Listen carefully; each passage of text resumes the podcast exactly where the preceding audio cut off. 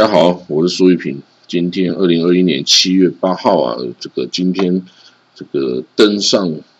ET Today 云论的一篇专栏文章是我写的哦。它的目题目是新疆维吾尔人是什么民族？突厥人的身世大探秘哦。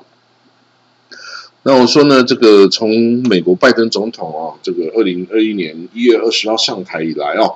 那陆续将这个前总统川普的各项内政外交政策推翻哦，那仅有少数没有改变的哈，那只有像从阿富汗撤军以及跟中国对抗啊这几个哦是没有改变的。那跟中国对抗的首要进攻点啊，就是新疆维吾尔人的人权问题哦。那当然，美国的战略目标很明显，就是要。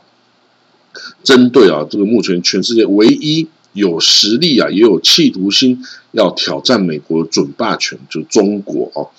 那这个跟中国其实它的政治体制啊，或者是它是否跟美国这个友善啊，其实都没有关系啊。你只要经济量体到一定的大小哦，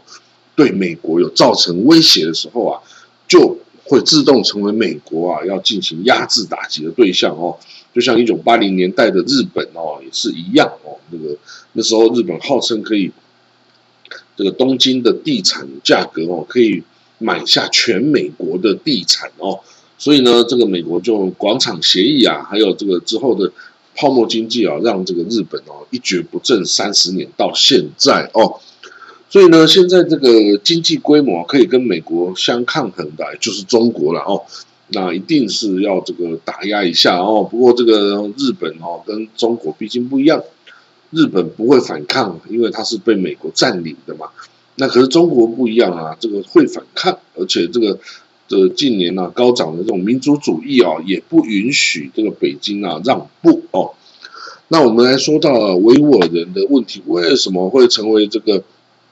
中美对抗的中心议题啊，那这维吾尔人是什么样的民族？为什么他们会住在新疆呢？其实啊，新疆维吾尔人跟今天的土耳其人、亚塞拜然、土库曼等等哦，他确实是同一个祖先哦，也就是唐朝时代很有名的回纥汗国的后裔。回纥啊，他是这个蒙古高原哦土生土长的。突厥语部族哈，那从上古时代蒙古高原就有这个通古斯语、蒙古语跟这个突厥语啊这三种语言啊的这个部族哈，轮番的崛起来统治这个哦这个蒙古高原。那从汉朝时代是东胡啊、匈奴啊、肃慎、丁零等等，到魏晋南北朝时候的鲜卑、高车、兀吉，哦，到这个唐隋唐时代的突厥、铁勒。渤海、蒙兀、契丹等等哦，各个游牧民族啊，是轮番称雄于这个蒙古高原。那回纥啊，就是讲突厥语族语言的这个铁勒诸部中的一支哦。那古称它叫九姓乌古斯哦，乌古斯乌古斯突厥哦。那它本身就是由九个家族所组成的哦。那首领的家族是耀罗葛哦，那就他们居住地点。就在今天呢，这个流经这个乌兰巴托，蒙古首都乌兰巴托的土拉河哦。那这个家族哦，这个回鹘部族哈，这个在这个突厥汗国时代哦，就是阿史那为这个统治家族，这回呃突厥汗国的时代哦，他曾经臣服在突厥汗国哦之下。那呢？但是其实阿史那家族哦，他不是本土的蒙古产的这个哦突厥语的部族，而是他西方来的被突厥化的这个外来的民族哈。所以他跟这个蒙古本土的铁勒诸部这些讲一样，是讲突厥文的这个铁勒诸部各个部族哦，他是啊十分的凶暴哦、凶残哦，然后呢这个。回鹘哈，还有这些铁勒诸部啊，就联合了唐朝的军队哦，一起把这个东突厥汗国啊给消灭哦，还包括之后的呃西西突厥啊，还有这个后突厥汗国，就都是这个回纥哈跟唐朝一起把它消灭的哈。那这个甚至回纥还以外籍雇佣兵哦的身份哦，被唐朝邀请进来平乱哦，平定内乱哦，包括安史之乱、史朝义之乱等等哈，那成为少数哈，那个可以跟汉人哦，这个帝国哈，汉人政权哦，建立这个非常友好情谊的北方的游牧这个民族哈。那天可汗哦，天可汗这个称号就是回纥的首领哦，要罗葛土弥度哦，在这个。一起跟唐朝一起消灭了东突厥之后啊，上给这个这个李世民哈的一个称号哦，所以这个也很，他们显然很知道中国皇帝要面子啊，我就给你面子哦，称你为天可汗，他不发不花我一分本钱呐哦，就是这个可那个天可汗哇，这个尊号就让你这个中国的那个皇帝爽歪歪了哈。好了，那我们可以再看到哦。回纥汉国啊，后来在七元七百八十八年改名叫做哈这个回鹘汉国哈。那这个唐德宗啊，还把女儿威安公主啊嫁给这个武艺成功可汗哦，还这个封他为长寿天亲可汗哦。那对他是非常的好哦。那这个回鹘哦，这跟这个唐朝共同消灭了这个突厥汉国之后啊，就独霸。蒙古跟中亚啊，新疆这个地方哦，那后来呢？西元八百一十二年呐，回鹘保义可汗呐，率军西征，把这个中亚的呃这个哦乌兹别克啊、塔吉克、吉尔吉斯、土库曼这些地方全部都打下来哈，成为这个回鹘汗国的领土。反正这些地方的的居民本来也都是突厥的这个突厥语族的这些民族啦，所以他们沟通上是一点问题都没有的哦。好了，那这个回鹘汗国的毁灭是在什么时候呢？他在西元八百四十年的时候啊，有一个他国内的高官呐，引外敌入侵哦，引了这个叶尼塞吉尔吉斯人哦，这个也就是唐朝时候的杰嘎斯啊，杰嘎斯汗国引兵入，那这引像吴三桂一样啊，引清兵入关一样啊，这个高官引了这个吉尔吉斯人啊，入这个把这个国都都给打破了。然后十十万的这个回鹘精锐战死哦，结果这个汉国哟就从此这个一系瓦解哦。但是呢，这个回鹘啊，毕竟它是统治时间很久，而且它的哦底蕴是很深的，所以它内部的部族啊就四散到各个地方啊去，结果就分别建国哦。那这个有一支哦是留在蒙古高原的故地的哦，那这个。也就是后来啊，铁木真啊，蒙古这个成吉思汗铁木真崛起时候遇到这些乃蛮、克烈、汪古啊，都是这些突厥语族啊，就是当初这个没有留、没有逃出去的回鹘的移民哈。那有另外一支呢，他是逃到这个河西走廊哦，那叫做西周回鹘啊，那是今天甘肃的裕固族的祖先哦。那有一支是到了新疆哦建国，然后称为是高昌回鹘王国哦，这个高昌回鹘王国哈，那这支就是新疆维吾尔人的直系祖先哦。那也有另外一支呢，它是越过葱岭更西边哦，那个时候是八一二年保义可汗西征啊，不是打下一片这个中亚的土地吗？这些人就逃到这里去哦，就建立了三个国家，一个叫乌古斯叶护国。一个叫葛罗路叶护国，一个叫喀拉汉国哦。那最最强大的是喀拉汉国了哦。那之后很有名的这个塞尔柱突厥哦，就是从乌古斯叶护国中分离出来的一支这个佣兵团体然后它是等于是武装佣兵团体哦。那这个塞尔柱啊之后就往西边去哦，那经过喀拉汉国啊、加瑟尼啊、噶斯凡尼的哦，然后啊就被这个阿拉伯帝国的阿巴斯。王朝哦的哈里发哦，就是他的国王，然后国王兼哈里发宗教政教领袖哦，然后呢就邀请这个塞尔柱人哦去帮他对抗拜占庭帝国哦，那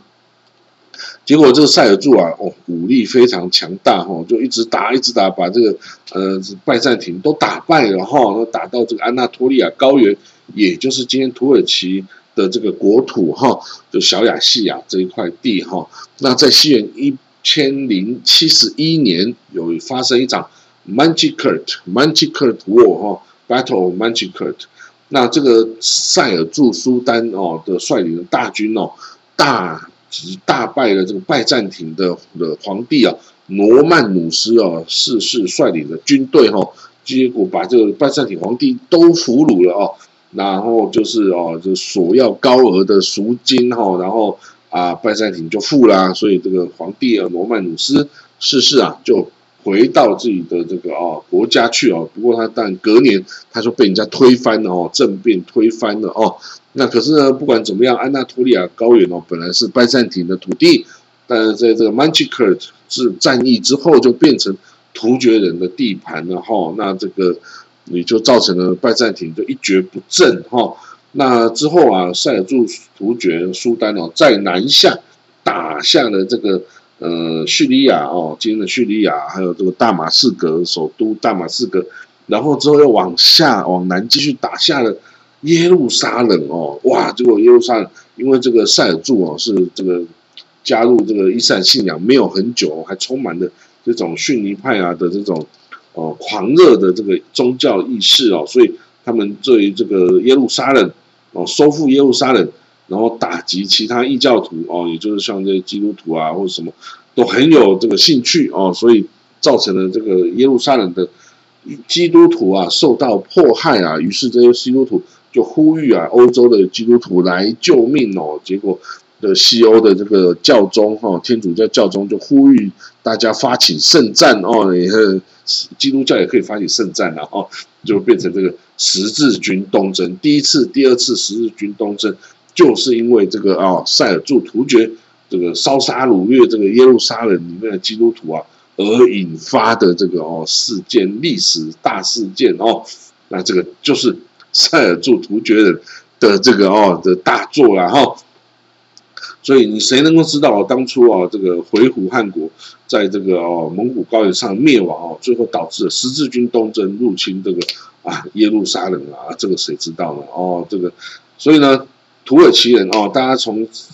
这个这个文章写到这里哦，应该能够了解哦，今天的土耳其人跟这个今天的维吾尔人呐一样，就是回纥回鹘汗国的这个后裔哈，就是他遗留下来的后裔哈。那其实他们有同样的祖先、同样的语言文化哦，那同样的血脉哈，所以他们真的是兄弟民族然后就是一家人哦。那当然，现在土耳其人已经改用这个拉丁字母来写字哦，他已经不是使用这个回鹘字母哦，回鹘字母就现在老蒙文那个就是回鹘的字母，是成吉思汗时代哦，请那个塔塔统啊，就是这个乃蛮部落塔塔统啊所创制的哈，用回鹘文字来写这个蒙古文哦，蒙古语哈，所以这个回鹘文字今天都还在使用哦。那蒙古国哦，之前使用西里尔字母哈，那现在二零二五年之后，他们也要全面要恢复使用这个老蒙文哦，就回鹘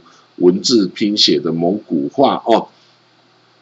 好了，那这个据我哈，我的土耳其朋友告诉我哈，就他今天土耳其人如果跟那亚塞拜人，就阿塞拜疆啊，还有这个土库曼等等，这个是乌古斯突厥的的这一支哈，他们之间语言啊，完全听得懂。不用翻译，不用猜测，完全听得懂。可是呢，如果他们跟这个呃哈萨克啊、呃乌兹别克啊等等哦，他们就只能听得懂一半哦，因为这个他们是不同不同支出来的。然后这个我刚刚提到这个乌兹别克、哈萨克哦，他们不是乌古斯这个突厥哈，他们是比较属于北边的哈。他其实是呃，之后大家有听机会听我故事，他是。这些乌兹别克人哦，他其实是从金帐汗国，就是清查汗国哦那一支哦分裂出来的哈。这个其实所以他们是比较北边的突厥人所建立的这个王国哈。这个建立的这个地方是北支的有的这个突厥人哦，跟这个乌古斯系是算是南支的哦突厥人哈是不太一样的哦。所以当然也都是。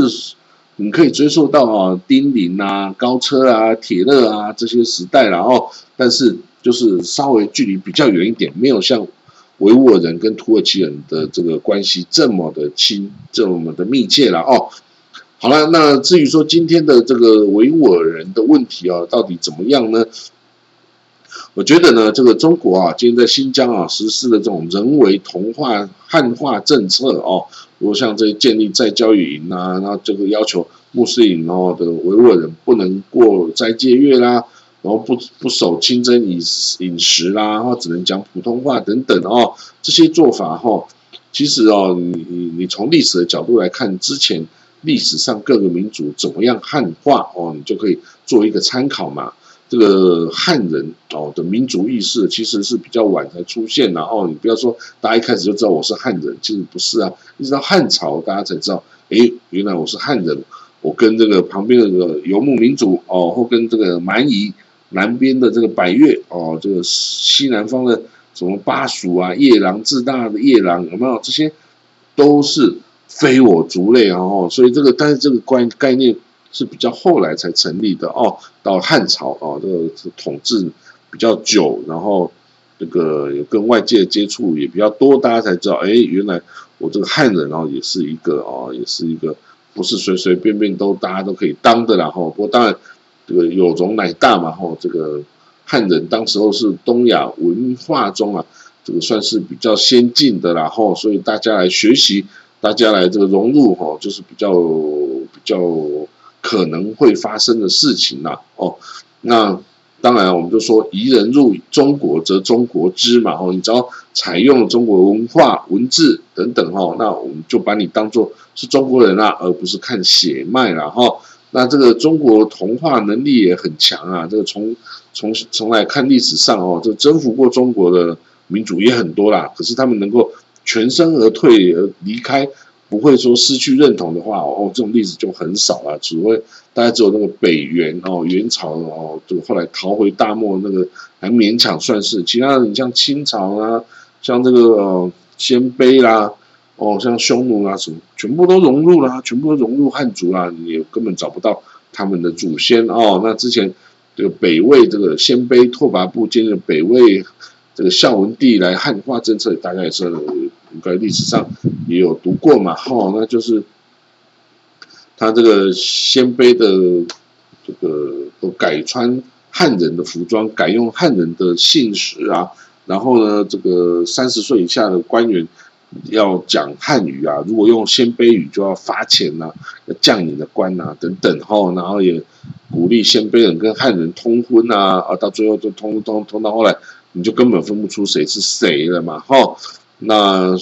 那为什么为什么维吾尔人很难融入中国然后那其实就是这个历史上也不是说没有这个突厥人融入中国的例子，很多唐朝的时候也更多哈。那那个时候这个唐朝大将军有很多啊，契密合力、阿史那色、阿史那弥色、尉迟敬德、屈突通、阿史那思摩等等，全部都是哦突厥人的的。出身的将军，然后为这个大唐啊东征西讨啦哦，那这个你只要不要把他们当外国人哦，那他们就会这个好好的这个效忠于你哈。那这个我们看今天的新疆维吾尔人，其实这一批啊是在光呃光绪年间一八七六年，这个左宗棠啊平定了这个新疆之后，这个浩瀚哦这个浩瀚汉国的这个阿古柏哈这个的军队哈。把它驱逐出境之后，新疆才终于这个纳入这这个满清的版图里面。然后，那这些人到现在也没有超过一百五十年的时间，嗯而且都是很动乱哦。那明初军阀割据啊，苏联呢虎视眈眈，然后金树人盛世才等等也是在那里割据哦。所以你说他们对中国会有多好的印象哦？你说了我也都不相信哦。那但是呢？这个最后苏联没有真的拿下新疆哦，如果他拿下，就像蒙古国一样哈，这个到现在说不定苏联瓦解的这个蒙古也都独立啦。如果当初这个新疆被俄罗斯这个苏联拿下，哎，那这九零年苏联瓦解，新疆也会独立成一个哦这个独立的国家啊。但是没有啊，还是留在中国啊，结果今今天就剪不断理还乱的哈，这个跟这中国有千年之恋哈。那现在新疆问题，说啊，跟这西藏啊、蒙内蒙问题啊，其实是差不多的哦。就是中国崛起啊，有没有让少数民族受惠哦？如果有，你这个问题基本上就不大哦。那这个其实哦，这个欧洲，你说欧美啊，拿这个人权事情来说啊，其实，呃，这个任何一个地方都会有这种民人民族的问题啦。你说再先进的这个欧欧美哦，欧洲哦，那一样有这个吉普赛人呐、犹太人呐，跟这个伊斯兰这个穆斯林的问题啊。那这个问题你要怎么解决？你也没办法解决啊，因为这个。族群的问题本来就是没办法解决的事情啦，好啊，但是呢，这个你不能以偏概全啊，就是说你不能说，哎，这个我们把所有的维吾尔人都打成是恐怖分子，这个是不对的哦，这个永远哦，这些恐怖分子永远都是人群中的极少数哦，你要专心的去对待这个打击他，而不是把这个打击的面向扩充到这个所有的族群哦，这样子是不对的，然后。另外呢，这个就是中国啊，这个汉人已经占了人口百分之九十五了，那你还要把其他部分全部汉化，那这样中国以后就没有特色啊，只剩汉人一个文化，那没有其他少数民族的这些艳丽的色彩啊，这个多元的文化来这个衬托啊，这汉人文化是很无聊的，很无聊、很无趣的哦。所以如果啊有。如果你执意要把这所有中国少数民族啊，全部都变成汉人哦，让所有中国天南地北啊都长一个模样哦，那这真的哦，我说这就是中国的耻辱了哦。所以我觉得呢，这个应该啊，要承认并欣赏啊这些维吾尔人的这个呃丰富的突厥传统跟文化哦，然后啊让他们一起来这个来这个哦。扶植他们哦，成为这个富裕的这个突厥族哦，那么全如果能够成为全世界最富有的突厥族哦，那这样子哦，对于这些中亚的这些突厥部族啊，对国家人民来说，哎，也是可以是等于是一个很好的一个借鉴哦，然后说明成为很羡慕他们啊的这样子的对象哦。那其实这个突厥哈，它作为传统上草原的征服者哦。他是一个很爱面子、自尊心很高，那是崇尚祖先传统、爱好自由自在、不喜欢被规范、被拘束的一个民族哈。所以那个哦，之前在唐朝的时代啊，他压迫这个突厥汗国啊，结果突厥汗国就跟唐朝啊不死不休啊，一直的战争哦。但是呢，一样讲突厥语的哦，这个回鹘啊，就跟唐朝非常的要好啊，两边还。和亲啊，还这个哦，互市啊，然后用马换绢啊，等等哦，就是两边的关系都变得非常非常好的兄弟之邦一样。所以呢，这个今天的这个突厥人哦，也是一样啦，就是这种性格是不变的哈。你高压去压迫他，他就会反抗。啊，你如果呢是有利益、友谊共享，诶，那这个一千两百万的这个哦，这个维吾尔人。跟全世界两亿的突厥人的友谊，哈，这对中国来说其实还是比较正面的，哈。那这个突厥人，哈，你说，哎，这个西方人来关注他们的人权啦，啊，突厥人哦，这个维吾尔人就会表示感谢吗？这其实根本不是这么回事啊！你知道突厥这个突厥人以前就是面对这个哦十字军东征要。然后他们是保卫伊斯兰的这个角色啊，所以对那是而且这个在鄂图曼帝国扩张时候啊，几乎打到维也纳哦，所以对于这些哦土耳其人来说哦，突厥土耳其突厥人来说，这个欧洲啊根本就是他的手下败将啊，而是他的这个奴隶哈，这个可以使使用的奴隶哈，所以根本不会觉得他们比较伟大了哈，那所以。你说他们来协助关心那个这个新疆的人权，这个突厥人就会感谢他们嘛？我看未必哦，未必哦。那要解决维吾尔的人的问题哈，这个我就说你要你要决定一下，你要采取怀柔还是要采取强硬哦的民族政策哦？那中国是要这个哦多元民族的这种丰富的面貌呢，还是只有？单一民族一种面貌一种文化这样就好哦。其实这就像我们会去市场哦买这个电视的时候，你会希望你买黑白的电视只有两个颜色，还是喜欢彩色的电视可以看到花花绿绿的世界？这是很容易选择的一个项目嘛，哦，好了，那我这一篇文章啊就讲到这里，哈，那大家希望激发大家的思考哦，那我们就下次见了，拜拜。